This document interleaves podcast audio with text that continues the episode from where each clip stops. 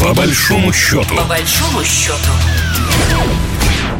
Здравствуйте, в студии Екатерина Шевцова, и это программа «По большому счету», в которой мы обсуждаем самые интересные экономические новости России Беларуси, нашего союзного государства. Сегодня предлагаю поговорить о делах автомобильных.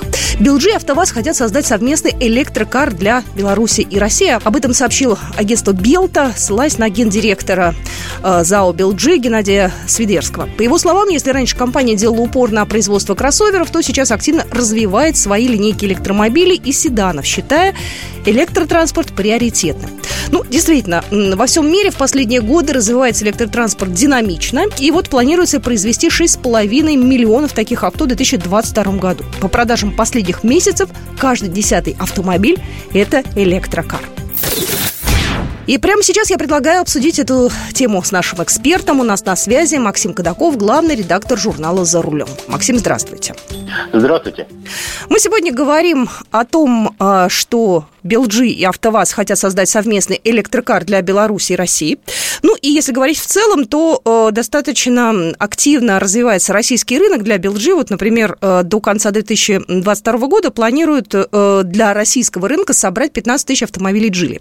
Э, вот давайте сначала э, поговорим о том, э, что же это за звери такие, да, вот Белджи, да, откуда они взялись, потому что, может быть, не совсем российские потребители себе представляют, что это и как это, и насколько это надежно. Я думаю, что российские потребители как раз прекрасно представляют, что такое BLG, даже если не дают себе в этом отчет, поскольку 50% примерно, может быть даже чуть больше автомобилей, которые производятся на заводе BLG, экспортируются в Россию. Это всем известная автомобили Джили. Сейчас там выпускаются, в частности, Cool Ray, который всем прекрасно у нас известен, Тугелла и Атлас. Это все, э, все эти кроссоверы у нас очень популярны, и именно благодаря им марка Джили так, так, так известна и, в общем-то, держится на высоких э, на высоком уровне по продажам даже в этом году. Если мне память не изменяет, Джили сейчас занимает 12-ю строчку э, в, в общем Э, списке да, лидеров продаж на российском рынке, а я думаю, что к концу года поднимется еще выше, поскольку китайцы, китайские компании у нас активны, а, соответственно, другие компании практически ничего не продают. Поэтому в этом смысле все как раз понятно и очевидно. Белджи – это крупное предприятие, это завод новый, который запустили в 2017 году. До этого там собирали автомобили Джили а, крупноузловым способом, ну, условно говоря, прикручивали там колеса и двигатели к предварительно разобранным в Китае готовым автомобилям. А теперь идет полноценное производство, чего там нет, это штамповки кузовных панелей, но там есть полноценное сварочное производство, окраска и, соответственно, сборка автомобилей.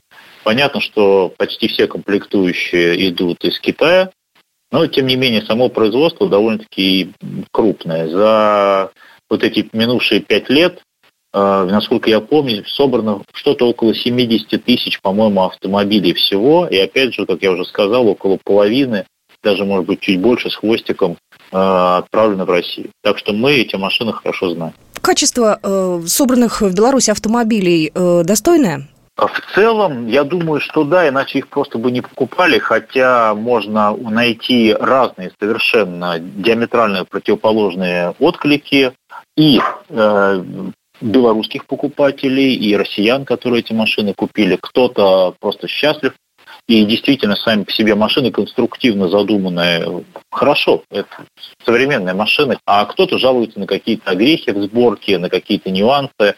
То есть какого-то единого Э, мнений нет, но я думаю, что все согласятся с тем, что это, это машины уже на приличном уровне. Правда, они теперь и стоят дороже. То есть чудес, конечно же, не бывает. Чем лучше автомобиль, вне зависимости от страны происхождения бренда и от страны сборки, в данном случае Беларуси, чем лучше автомобиль, чем лучше материалы, Э, тем машины становятся дороже.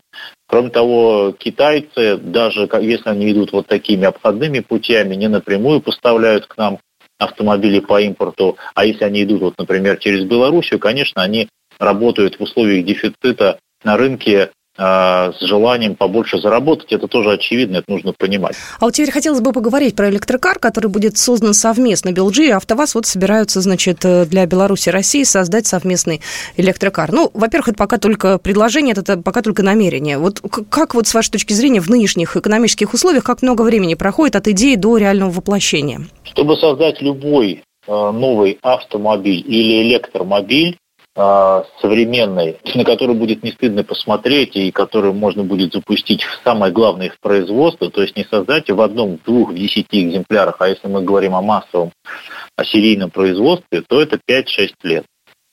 Потому что создавать нужно электромобиль а, фактически с нуля, и его нужно создавать изначально как электромобиль. То есть нельзя уже бессмысленно, это, это, этот этап прошли все производители, нельзя брать автомобильную платформу, то есть э, автомобиль с двигателем внутреннего сгорания, с бензиновым, условно нельзя взять Весту и э, сделать из нее электромобиль. То есть сделать-то можно, но смысла в этом нет. Это уже будет вчерашний, а может быть даже теперь уже к тому моменту, когда она появится, уже позавчерашний день. То есть нужно изначально электромобиль проектировать как электромобиль со всеми э, вытекающими нюансами по конструктиву, по материалам, по технологиям, по компонентам и так далее. Это 5-6 лет, ну никак не меньше, минимум 5. Потому что машину нужно создать, машину нужно испытать, машину нужно привязать к производству, машину изначально еще на этапе ее создания нужно привязать к поставщикам комплектующих. И это, кстати говоря, на данный момент является краеугольным камнем, потому что с поставкой комплектующих, конечно, беда. А ведь вне зависимости от того, машина у нас с двигателем внутреннего сгорания, или это чистый электромобиль, нам все равно нужны основные, всем понятные и визуально, так сказать, воспринимаемые вещи. Нам нужен автомобиль как таковой, то есть кузов, нам нужен салон, нам нужна какая- какая-то начинка до этого салона, приборы, электроника, управляющие блоки, нам нужна подвеска, колеса, стекла, ну все, все, все, все.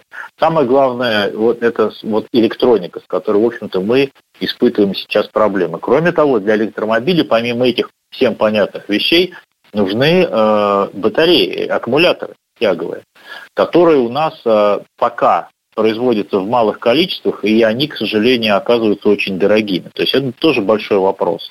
Росатом полторы недели назад э, заложил новый завод э, в Калининградской области на границе с Литвой в городе Неман по производству российских аккумуляторных ячеек именно для электромобилей.